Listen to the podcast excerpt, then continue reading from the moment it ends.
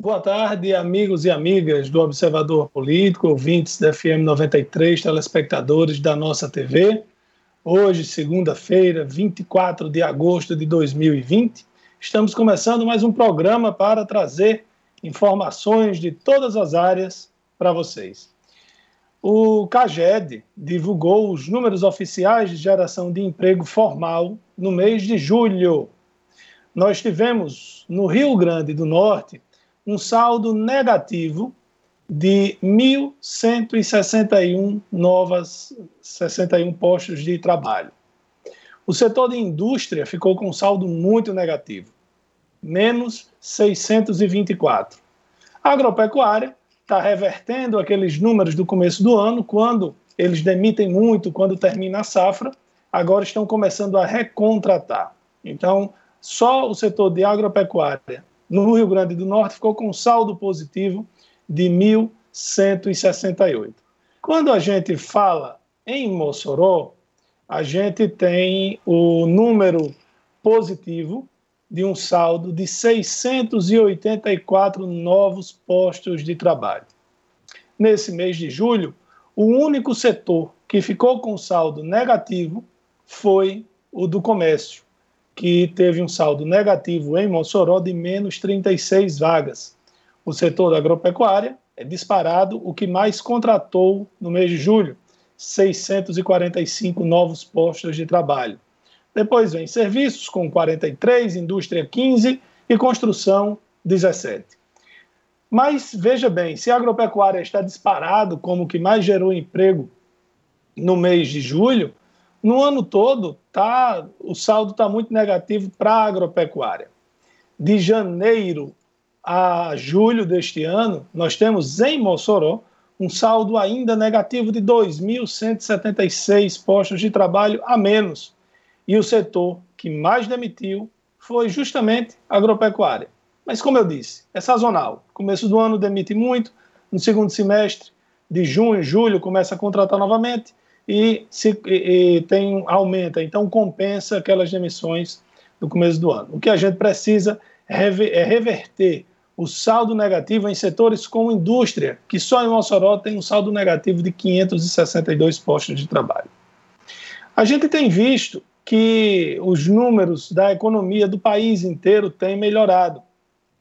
Com a reabertura da economia, a gente vê as pessoas circulando, teve o auxílio emergencial de 600 reais, que com certeza auxiliou muito, desculpem a redundância, mas auxiliou muito o país. Foram 80 milhões de pessoas, mais de um terço da população brasileira, que recebeu 600 reais.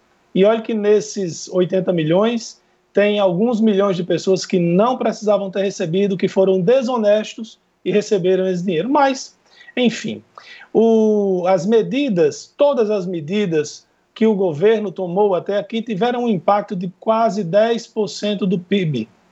Ai, mas é muito 10% do PIB. Bom, outros países da América Latina, não precisa ir para a Europa ou Estados Unidos, outros países investiram até mais de 20% do seu PIB para combater a, o impacto econômico provocado pelo Covid. Ninguém é inocente, ninguém nunca disse que o, a, o isolamento, que a pandemia não atrapalharia a economia. É claro que atrapalharia. E desde o começo a gente diz aqui: cabe ao governo central, que fica com quase que com a totalidade dos impostos recolhidos nesse país, a capitanear essas medidas. E a gente espera que a geração de emprego retome a patamares antes da pandemia. Na verdade, a gente espera que volte a crescer como cresceu lá em 2018, antes da posse do presidente Jair Bolsonaro, que o país cresceu 1,3%. No ano passado cresceu 1,1%, sem pandemia. Esse ano, com a pandemia, a gente tem que torcer, que rezar para que não caia mais do que 6%, que é o que está se avaliando que acontecerá. Boa tarde a todos que se ligam na 93, na nossa TV e no Observador Político. Eu confesso que foi com uma certa dose de emoção é, que eu divulguei ontem a notícia sobre os números da Covid em Mossoró. Primeiro, o Hospital Regional Tarcísio Maia, zerado. Sem pacientes na UTI por conta da Covid. Depois de tanto tempo na estrada, de microfone, eu confesso a você que eu fui levado pela emoção quando divulguei essa notícia. O número de infectados em Mossoró cai 67% e em agosto os óbitos caíram 63%. Lembro que mês passado, mas vamos voltar mais um pouco, quando nós entramos em maio e junho, que eu, de acordo com o que a gente leu e viu e se informou, foram os meses mais difíceis, desde o começo em março, para todos nós, e eu falo especificamente aqui em Mossoró, quando começou aquela onda terrível e chegando as notícias de que amigos e familiares e parentes, que pessoas próximas que a gente conhece estavam sendo internadas, entubadas e muitas que perderam sua vida e faleceram. Eu repito que a notícia do final de semana de maior destaque aqui em Mossoró para mim é essa. Sem sombra de dúvidas e confesso, divulguei com emoção porque não é brincadeira. Agora, divulgamos a notícia e o que fazemos novamente aqui? Foi possível porque a responsabilidade foi aumentando de cada um de nós, tomando os cuidados tão simples, mas tão necessários, que a gente vem falando ao longo desta pandemia desde março a máscara, o álcool em gel, lavar as mãos, o isolamento social como pontos principais. Se formos à rua ou às ruas comemorar o que não devemos, tudo pode voltar novamente. É por isso que existe, ainda até hoje, uma indefinição a respeito da volta às aulas dos nossos filhos, das crianças, do, dos adolescentes às aulas presenciais por conta desta questão. Porque não há uma certeza se já há condições da, das crianças e dos adolescentes estarem nas salas de aulas. Porque, do contrário, eles podem trazer novamente uma onda de Covid que ninguém quer. Vamos continuar assim. Vamos continuar nessa luta, nessa responsabilidade, aumentando cada vez mais. Se o vizinho, se o amigo, se o parente acha que não, não, está tudo bem já. Está tudo bem porque estamos melhorando gradativamente. Notícias como essa do Tarcísio Maia, os números são fantásticas. Mas se relaxarmos, vamos voltar ao começo de tudo e eu tenho certeza que ninguém quer. Porque todos se lembram, está na memória viva de cada um o que todos nós passamos e ainda estamos passando com esta pandemia. César, boa tarde.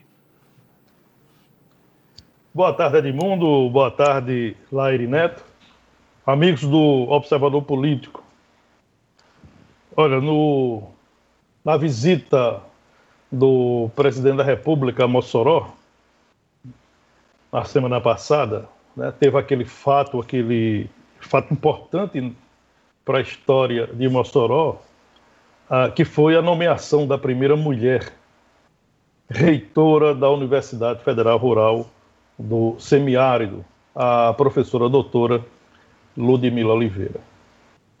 Ah, houve uma reação contundente de movimentos de esquerda contra essa nomeação. E me chamou a atenção é, que a deputada estadual Isolda Dantas usou suas redes sociais para afirmar que a nomeação da professora Ludmila Oliveira foi um golpe. Aí eu vejo duas situações que a gente precisa analisar é, com muita atenção. Golpe. Primeiro, a nomeação de Ludmila Oliveira para o cargo de reitora da Universidade Federal Rural do Semiárido, ela foi uma nomeação é, sustentada pela legalidade. Portanto, se tem legalidade, não tem golpe. E que legalidade é essa?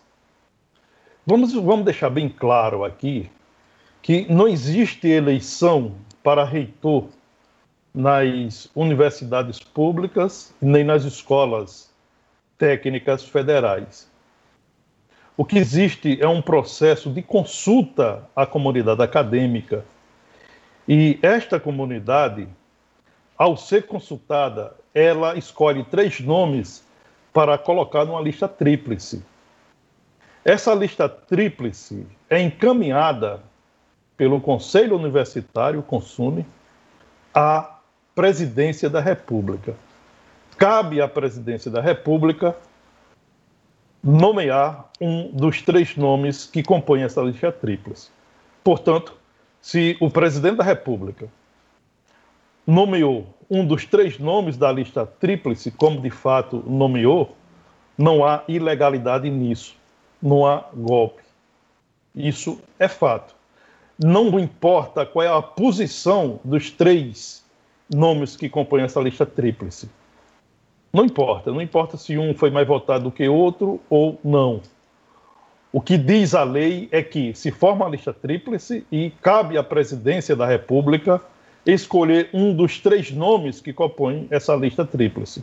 Cumprindo o que determina a lei, está cumprindo a legalidade. Portanto, não cabe aí a palavra golpe. Agora, por que é que Isolda Dantas se apressou em dizer que é golpe? Porque ela faz um discurso para a sua militância.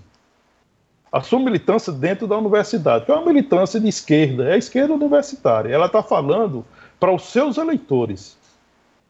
Só que, ao falar para os seus eleitores, ela corre o risco, como de fato correu, de entrar é, para a história pela porta dos fundos. Daqui a 30, 40, 50 anos, quando se falar da primeira mulher reitora da universidade, que está fazendo história, vai se falar de uma deputada estadual, mulher, que foi contra a primeira mulher chegar à reitoria da Universidade do Estado do Rio Grande do Norte. Portanto, Isola Dantas disse que foi golpe. Me chamou a atenção que também eu não vi nenhuma nota é, de apoio a uma mulher que chega à reitoria dos movimentos feministas. Os, os movimentos feministas não deram uma nota elogiando, parabenizando a mulher que está fazendo história. Pelo contrário. Pelo contrário. E daí a gente começa a pensar o seguinte: esses movimentos eles são seletivos? Ou seja, para o movimento feminista, só é mulher se for de esquerda só é mulher se tiver ideologia de esquerda? Se for mulher que não tiver ideologia política nenhuma, não é mulher? Não é mulher? E a professora Ludmila Oliveira, ela não tem uma história? Ela não estudou, ela não se formou, ela não chegou à condição de doutora por seus méritos? E ela não merece ser reitora da Universidade do Federal Rural do Semiárido? Por que, que ela não merece? Ela cometeu algum crime? Não. Ela cometeu alguma ilegalidade? Não. Ela foi para uma consulta, respeitou a consulta, foi escolhida por essa consulta para compor a lista tríplice e foi nomeada pelo presidente da República para fazer história. A primeira mulher a comandar a UFES.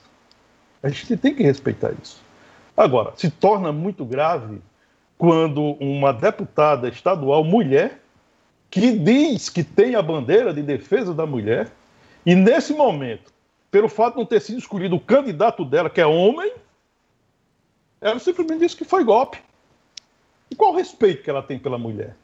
Qual é a luta que ela tem pela mulher? Nenhuma. Nenhuma, absolutamente nenhuma. Ela tem uma luta política com seu interesse. Exclusivamente seu interesse Se essa mulher escolhida, se Ludmilla fosse uma mulher de esquerda, ela estava elogiando.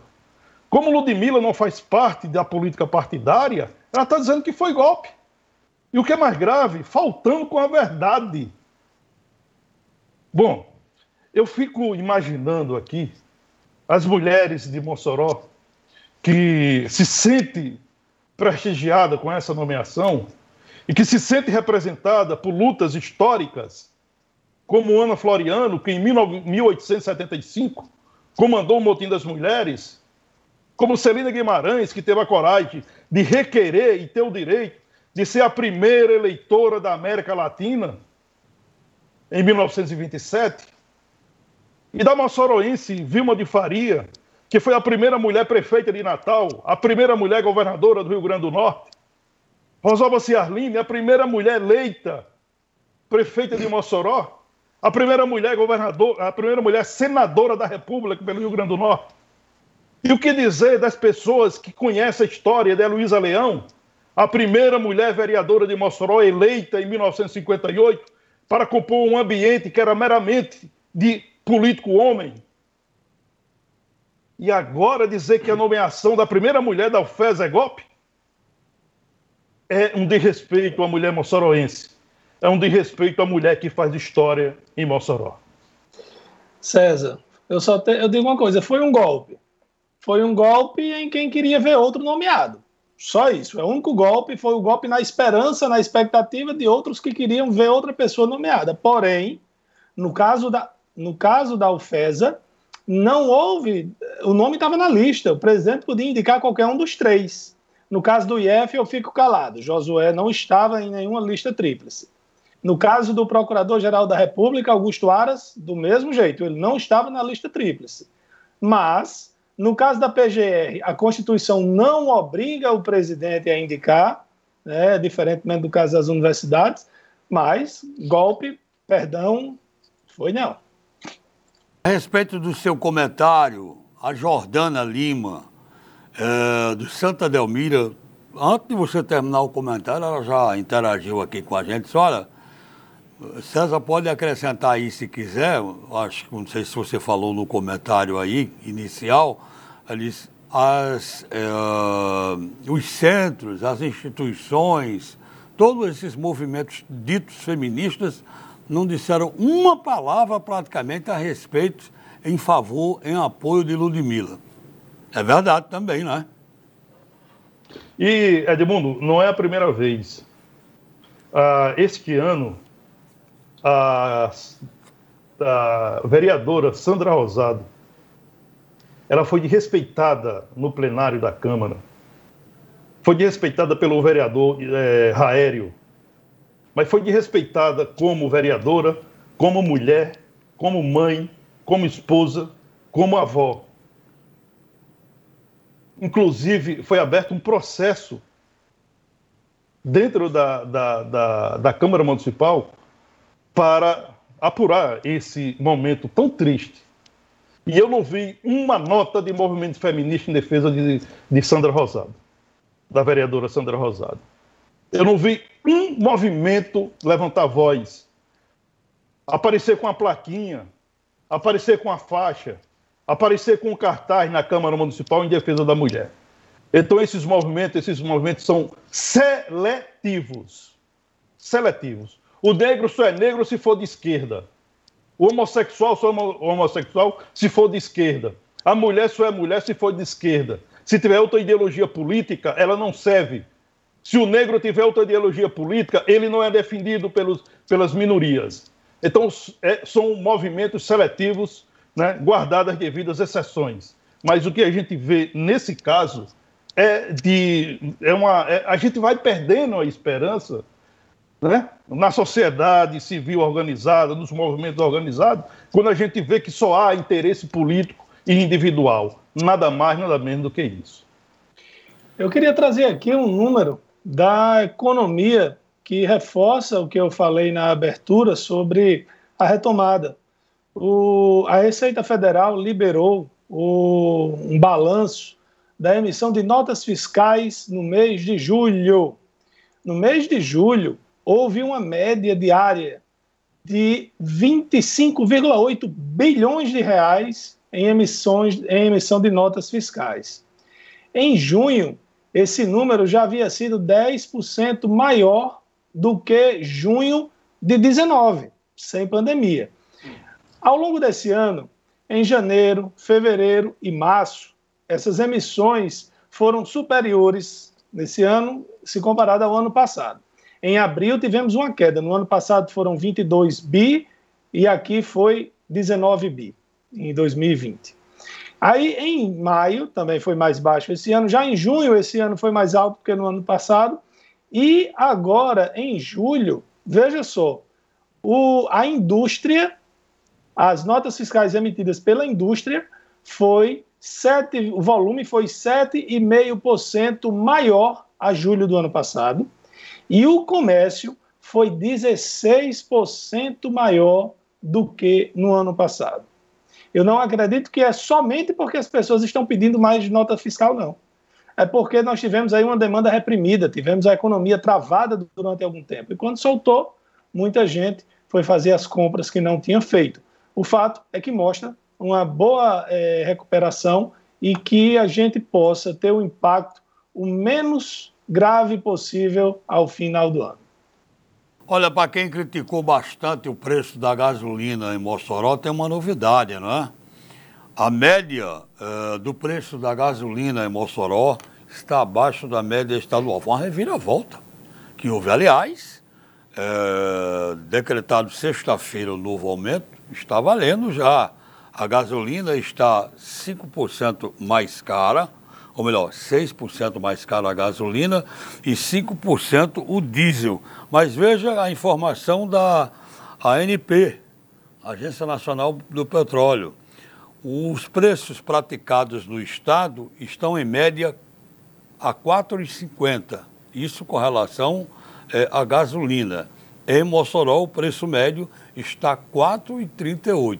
Então, realmente tem uma mudança geral, uma guinada aí preço da gasolina em Mossoró, tão criticado, está abaixo do preço a nível do Estado.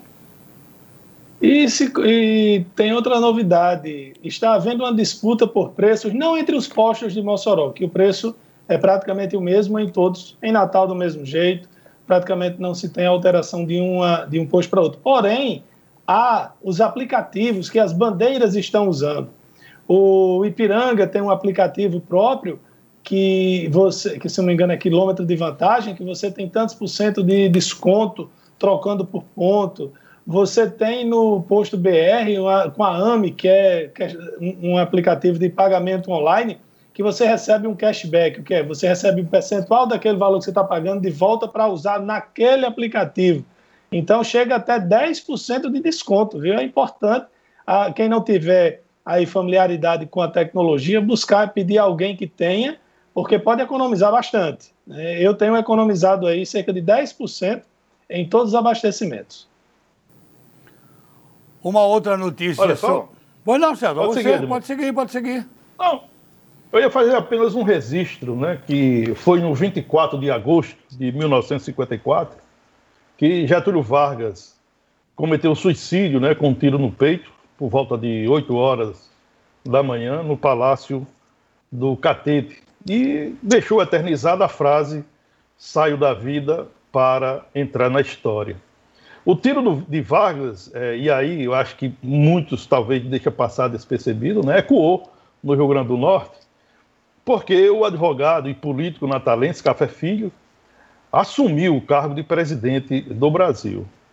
Na, na solenidade de posse, o Café Filho prometeu manter a normalidade constitucional e aí a gente sabe de toda a repercussão que esse ato teve na história política do país. Portanto, hoje é, é, é aniversário, né, de, se aqui é a gente pode falar assim, daquele ato extremo cometido pelo presidente Getúlio Vargas. Você falou aí, teve consequências políticas no país, mas no Rio Grande do Norte não alterou muita coisa não, né? Ou alterou? É, não, não. Mas assim, na, na própria história política... Não, porque você imagine hoje, por exemplo, nós, tivemos, nós temos hoje dois ministros de Estado potiguares, Rogério Marinho e Sim. Fábio Faria. Sem uhum. dúvida, isso faz com que Rogério Marinho, por exemplo, que não conseguiu ser reeleito deputado federal, hoje apareça como governadorável, é. como senadorável. É, é. Lairinho, Café Filho. Se, é. ele chegasse a presidente da República como Café Filho. É. Café Filho ele assumiu o cargo no, no 24 de 1924 de agosto de 1954, ou seja, no dia do ato extremo do presidente Getúlio Vargas, e ele ficou no cargo até novembro de 1955. Ele teve pouco mais de um ano como presidente da República. Álvaro Dias, com dois anos de prefeito de Natal, vai ser eleito. Pois é. Voltando pois aqui. Sobre... Aliás, aliás, vamos para não ter perigo de ter problema com a justiça eleitoral. Segundo as é um candidato forte, né? até aqui, ele tem um nome muito forte. Edmundo, me permita só aqui. É, Gelcione Silva está acompanhando o programa. Gelcione acompanha de Fortaleza, de Baraúna, daqui. E também Edgar Nogueira da Silva, que está em Canhotinho, Pernambuco, assistindo o Observador Político. Valeu, Edgar. Grande abraço, amigo. Ok, Laíri Neto, ainda sobre economia, é, tem uma informação aqui é, da Tendências Consultoria Integrada de que apenas cinco estados brasileiros, cinco apenas, devem encerrar o ano de 2021 com o Produto Interno Bruto, PIB, acima do nível que eles chamam de pré-pandemia. Mato Grosso, Mato Grosso do Sul, Pará, Rio de Janeiro e Goiás citando aqui, puxados sobretudo por questões agrícolas e minerais. O ano de 2020 está perdido, como todo mundo sabe, a gente já comentou muito a respeito. Agora, essa notícia é preocupante, porque nenhum estado nordestino, aliás, mostra a consultoria que a coisa aqui no Nordeste vai ficar muito complicada. Ah, não resta dúvida. E os governos têm que fazer isso mesmo, Edmundo. Não, os governos têm que abrir dos peitos e, e, se endividar. O problema é que o governo federal ele pode emitir papel, ele pode emitir dívida pública, ele pode botar dinheiro para dentro, fazendo como as empresas fazem quando vão para a bolsa de valores. E os governos estaduais nem tanto. Então, mas a maior preocupação tem sem dúvida que ser com a vida das pessoas, com os empregos das pessoas. Então, é, como o Rogério Marinho estava aí na guerra com Paulo Guedes, inclusive vai ser lançado, não é, o programa Pro Brasil, que prevê a criação do programa lá Renda Brasil, a desoneração da folha de salário das empresas e também, provavelmente, a questão da reforma administrativa. E esse foi um, o acordo firmado entre o, o governo federal, Poder Executivo, o presidente do Senado, Davi Alcolumbre, presidente da Câmara, Rodrigo Maia, que no dia 12 fizeram esse pronunciamento lá no Alvorada a favor da manutenção do teto de gastos, que inclusive foi um banho de água fria lá na expectativa, no desejo do ministro do Desenvolvimento Regional, Rogério Marinho, que propunha, dentre outras coisas, investimentos públicos da ordem de 150 bilhões de reais. Era jogar para as cucuias a lei do teto de gastos, mas eh, Paulo Guedes conseguiu vencer essa queda de braço. César, eu estou mandando aqui no grupo do, da gente, né, aqui do programa, uma, você dá uma olhada aí, porque o Hildebrando pediu para você comentar sobre fundo eleitoral. Aí você dá uma olhada, eu vou já mandar. Enquanto não, você, o Marcos está pedindo para você comentar o que é que você achou da pesquisa que saiu sexta-feira para prefeito aqui em Mossoró. Olha, eu confesso que não vi. Foi, saiu onde? A pesquisa da Rádio Difusora. Não, não vi, não, não, não, tive acesso à uhum. pesquisa, não tive acesso à metodologia. Não, não tive acesso, não vi, na realidade. É, na verdade, eu vi apenas uns prints de, de, de, no meio do WhatsApp, é, só com os percentuais, sem dizer quantos entrevistados, aonde tinham sido, instituto, metodologia, é, uma difícil, série de coisas.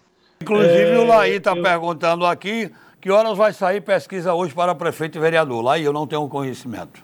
Lá no Liberdade, mas, aqui no mas eu tenho, eu tenho. Eu não sei, tenho conhecimento do horário, mas eu sei que vai ser divulgado pelo canal Super TV que pertence ao empresário Vanderlânio Caroline, que foi dito pelo jornalista Saulo Vale que seria divulgado hoje, mas eu não sei o horário, também não sei instituto.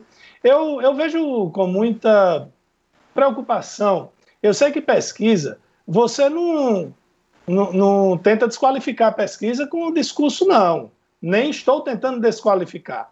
Mas institutos que eu nunca ouvi falar, e olha que eu atuo no meio da política desde que me entendo por gente, né? Então eu conheço muito o instituto, sei de muita coisa boa, também sei de outras coisas nem, não tão boas, mas tem, tem pesquisa para todos os gostos. Pesquisa é. para todo gosto. Você pode comprar, inclusive, o resultado. Você chega em algum instituto e diz: Ó, oh, é o seguinte, eu gostaria de aparecer com tantos por cento. Isso para mim não vale, isso para mim não é certo, até porque não me serve. Como é que eu vou trabalhar uma candidatura com números que eu desejo? Pesquisa olha, Lair Neto, é, pesquisa é aquela coisa, olha, quem não acreditar em pesquisa, faça a sua e publique. Exatamente. É, tem que partir desse princípio. E segundo ponto, pesquisa. É, a gente sabe que em campanha eleitoral tem pesquisa fabricada em fundo de quintal, tem pesquisa séria, tem tudo isso. Tem tudo isso. É, quando um político, por exemplo, usa pesquisa é, arranjada, é uma, apenas uma forma de motivar a militância. Essa pesquisa ela não vai ter qualquer influência no voto do eleitor. É ilusão achar que uma pesquisa vai ter influência no voto do eleitor. Serve apenas para motivar, para dizer, olha, fulano de tal está vivo, fulano de tal é um candidato forte, etc. e tal. Agora, essa altura de campeonato, todos os grupos que envolvidos na sucessão municipal, com certeza tem pesquisa, é, é, pesquisas realizadas, tem grupos que faz pesquisa a cada 15 dias, né, para ver o movimento. Enfim, é, cada um, é aquela coisa, quando chega uma campanha, o torcedor de A adora uma pesquisa para que A esteja bem. Aí, oh, essa pesquisa é verdadeira. Quando A não está bem, só ah, essa pesquisa é criada. Olha, faça as suas pesquisas e publiquem. É, sigam o que determina a lei, registre a pesquisa cinco dias antes da publicação e publique. Tem os veículos de comunicação para publicar, tem as redes sociais para publicar, publique. Desde que respeite a lei, respeite a legislação eleitoral, está tudo bem. Se alguém quiser registrar uma pesquisa séria e quiser que a gente divulgue 93 e nossa TV, pode procurar a direção aí das empresas que a gente divulga, sem problema nenhum, é. desde que tenha conhecimento de todos os dados, todas a, toda a metodologia e conheça o Instituto antes mesmo de chegarem com um pacote pronto, né? Olha, Agora, Neto, só, um, só uma coisa assim, e aí, é, conselho, não, quem somos nós para dar conselho a um veículo de comunicação? Somos apenas um comentarista, muito embora nós temos, nós temos o nosso jornal de fato. Eu entendo o seguinte, o veículo de comunicação deve preservar por sua credibilidade. Para publicar uma pesquisa, eu acho que o veículo seguinte tem que conduzir todo o trabalho. Tem que conduzir todo o trabalho. Se, se uma, uma, uma, uma entidade de, de classes. Olha, César Santos, eu quero uma pesquisa publicada no Jornal de Fato. Nós vamos bancar essa pesquisa. Ok. Eu passo aqui as contas do Instituto, eu contrato o Instituto, eu acompanho a metodologia, os números vêm direto para o jornal, não para a entidade de classe. Dessa forma, assim, de outra maneira, de jeito nenhum. Agora, cada um tem seu veículo e cada um faz dele o que bem quer. A gente já viu coisas assim, né, rapidamente, Neto, e aí eu tenho certeza absoluta que você é, lembra disso. Na campanha de 2006, de 2006, teve pesquisa publicada, como fosse pesquisa boca de urna, na emissora de televisão da cidade, pesquisa publicada de boca de urna, feita há, há 15 dias, mas, era, mas foi dado com boca de urna, e que dava um empate técnico entre a prefeita Rosalva e o candidato Tião da Prestes. E a gente viu como foi o resultado. Portanto, o eleitor não, não vai nessa. O eleitor que define o seu Só... voto definiu, ele não vai definir por pesquisa. Só uma observação, você falou 2006, eu pensei que você ia falar Rosalvo e Fernando Bezerra.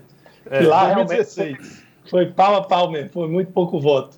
É? 2016. 2016, né? É. E, Bom, e outro detalhe, viu?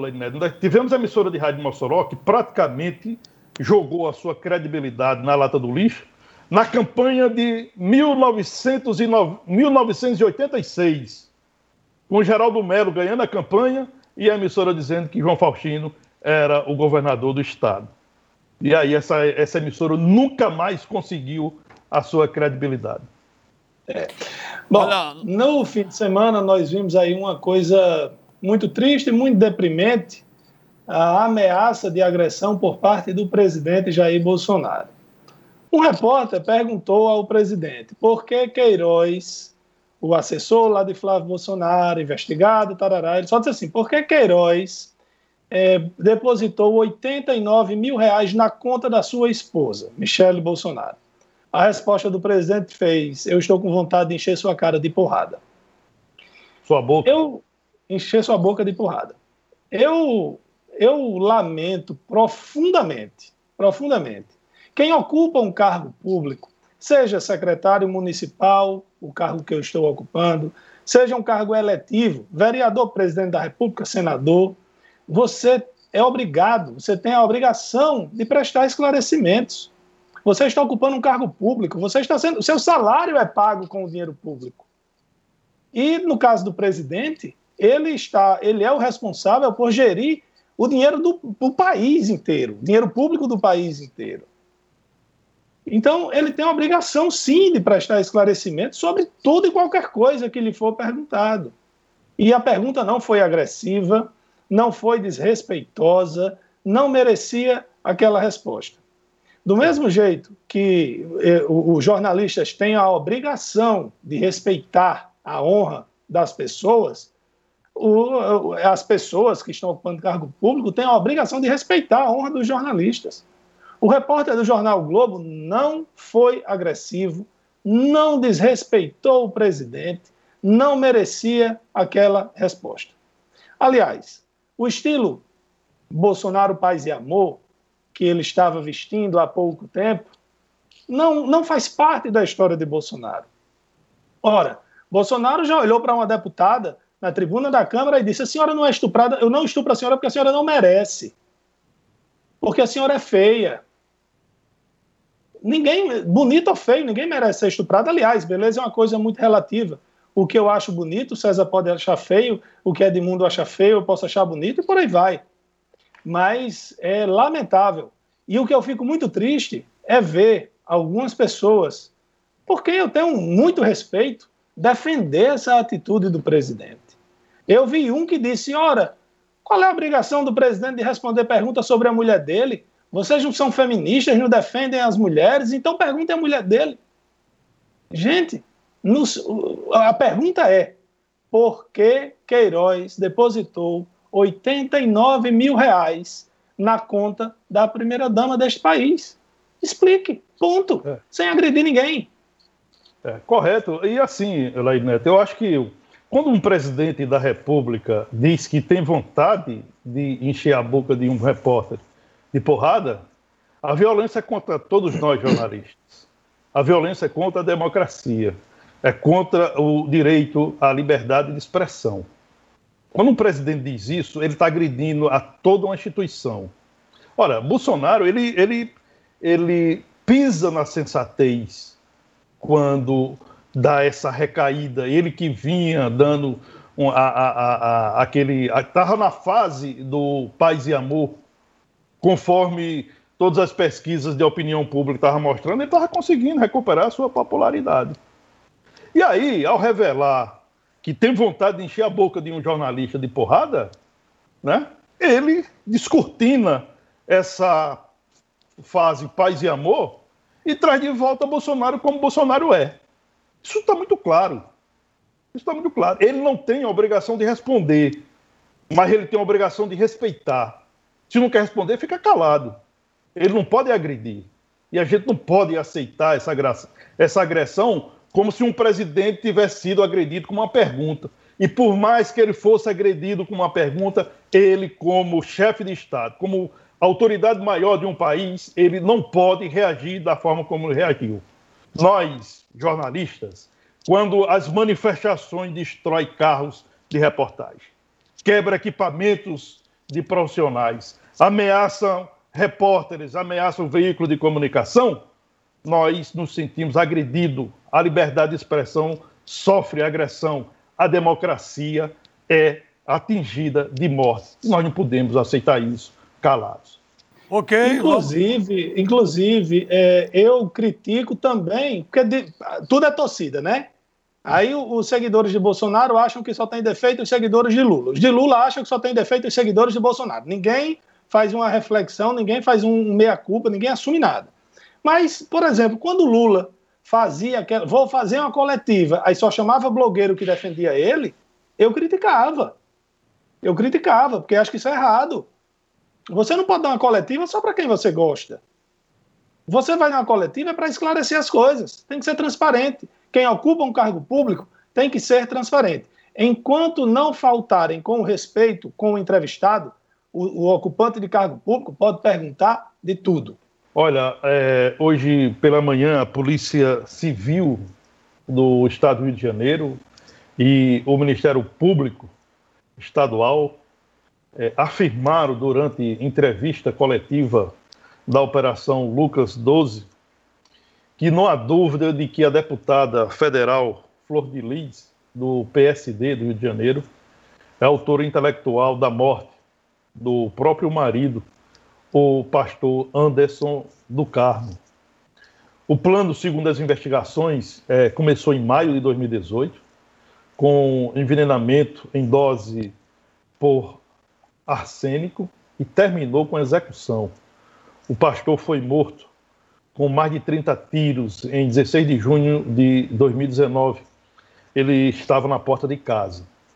O delegado Alan Duarte afirmou com todas as letras, inclusive abre parêntese, é, abre aspas, perdão, para o que ele disse. Flor de Lis, além de arquitetar todo esse plano, financiou a compra dessa arma, convenceu pessoas a realizar esse crime, avisou sobre a chegada da vítima ao local e tentou ocultar as provas.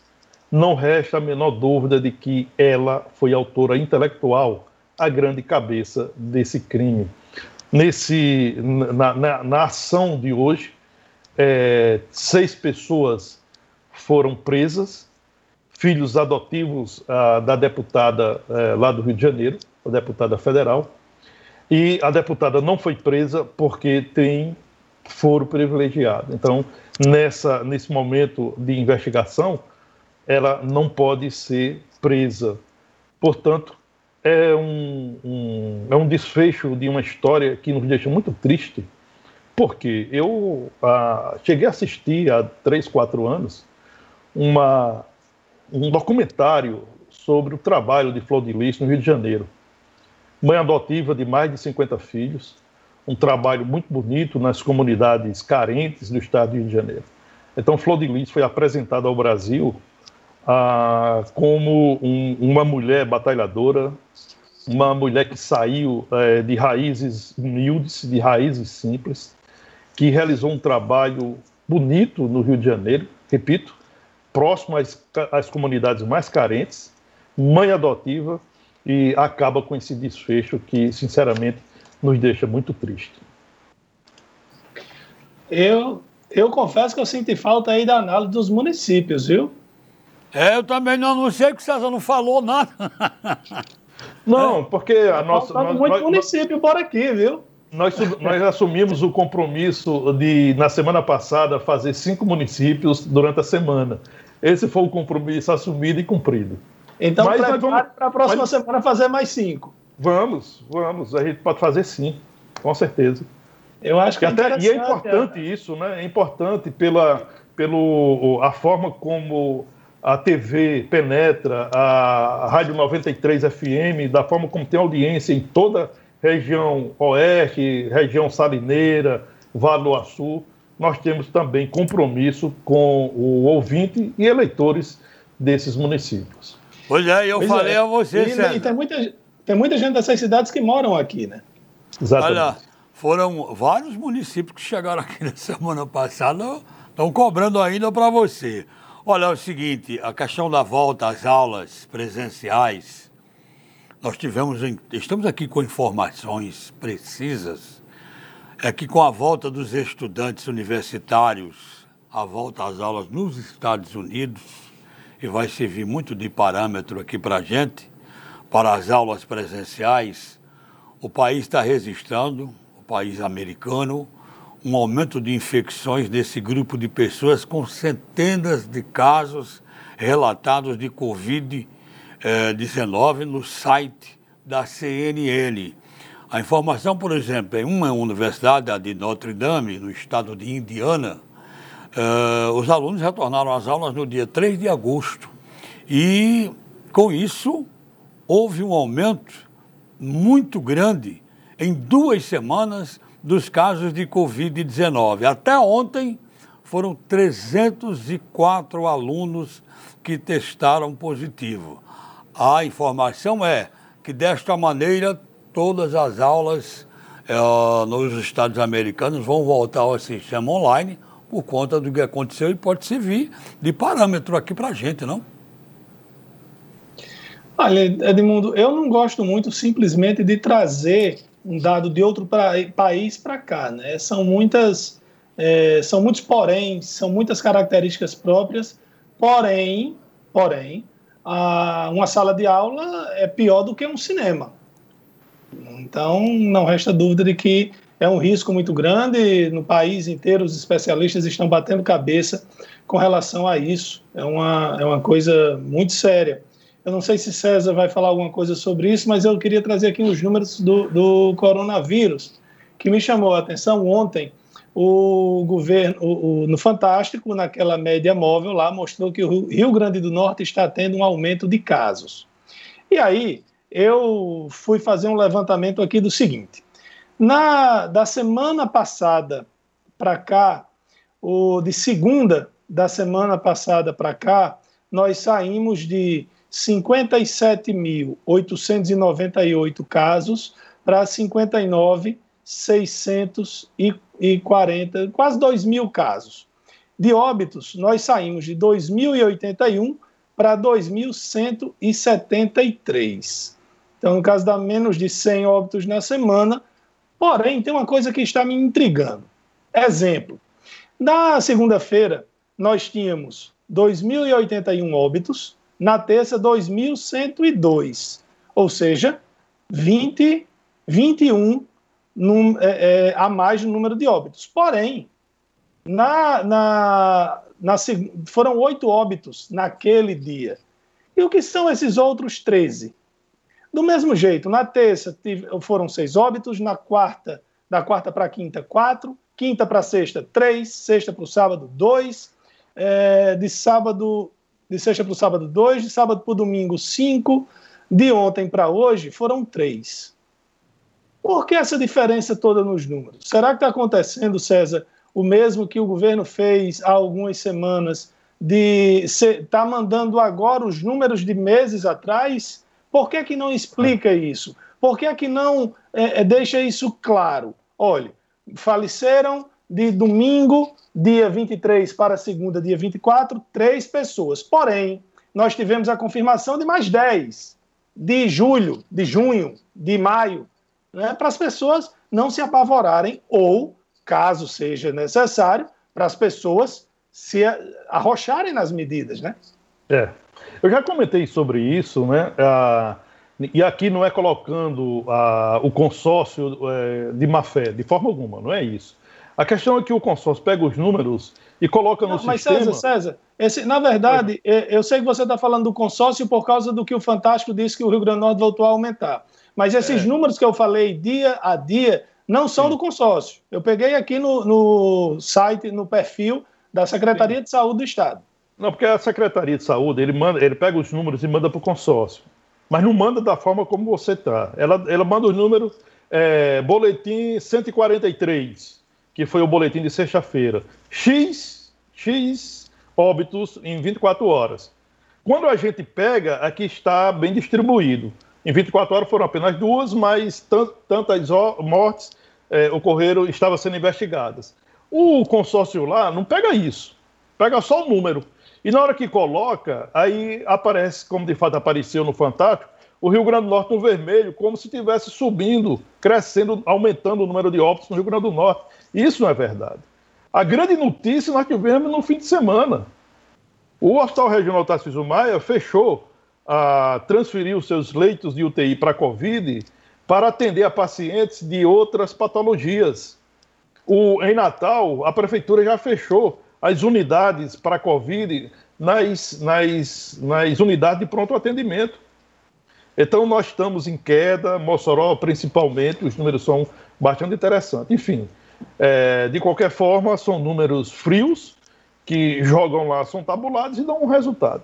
Só voltando rapidamente, Neto, em relação àquela questão que Edmundo trouxe nos Estados Unidos, você disse é, com muita perfeição. Não sei se, se dá para pegar o parâmetro de lá e aplicar aqui, e aplicar no Brasil. Por quê?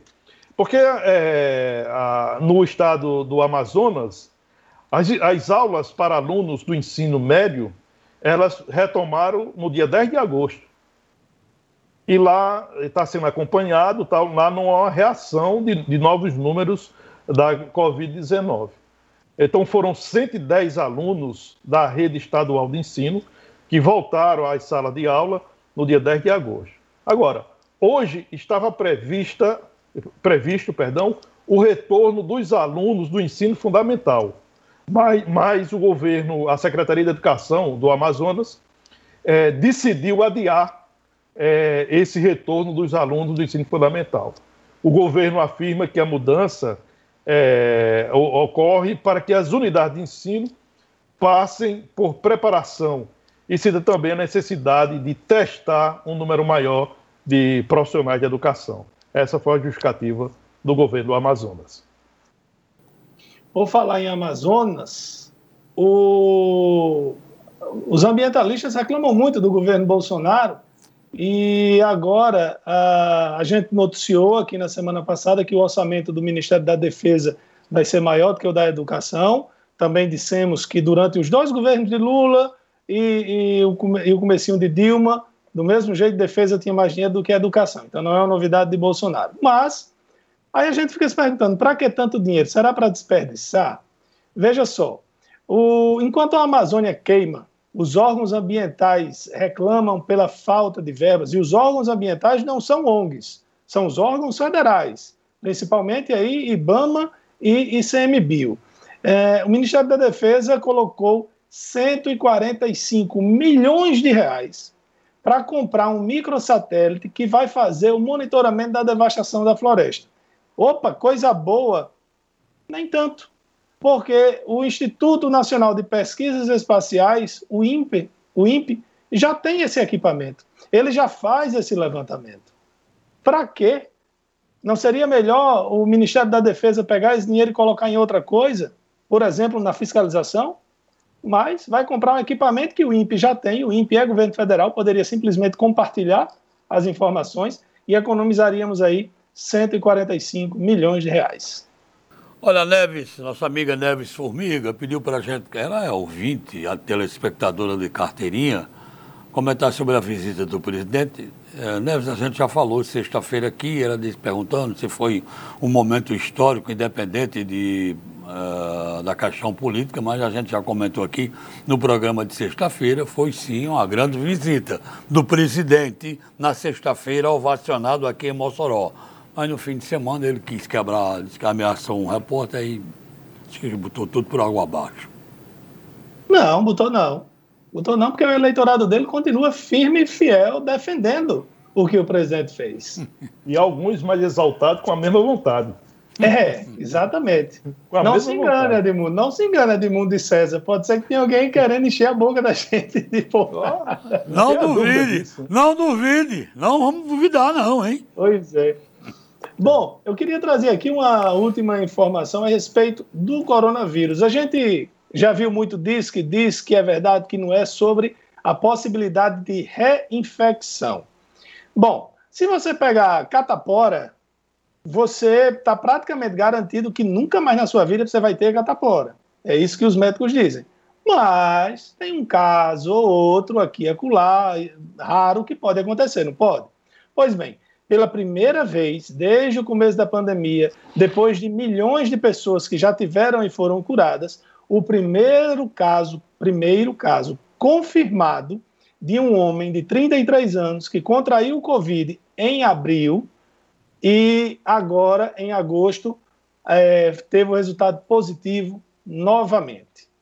Então, a, os cientistas lá de Hong Kong, o que é um, uma parte meio que independente da China, uma cidade independente da China, escreveram um artigo e disseram o seguinte: antes desse artigo, muitos acreditavam que pacientes recuperados teriam imunidade contra reinfecções, mas agora temos evidências de que alguns deles tenham um decaimento no nível de anticorpos após alguns meses. É aquela velha história: essa doença é nova, veio para quebrar a cabeça de muita gente. O que é certo é que nós todos precisamos ter cuidado. Quem já teve, quem não teve, usar máscara, distanciamento, álcool, ter sempre cuidado. Né? Agradecer a todos pela audiência de hoje, desejar aí uma semana maravilhosa, uma boa tarde e amanhã, se Deus quiser, estaremos de volta com mais um Observador Político.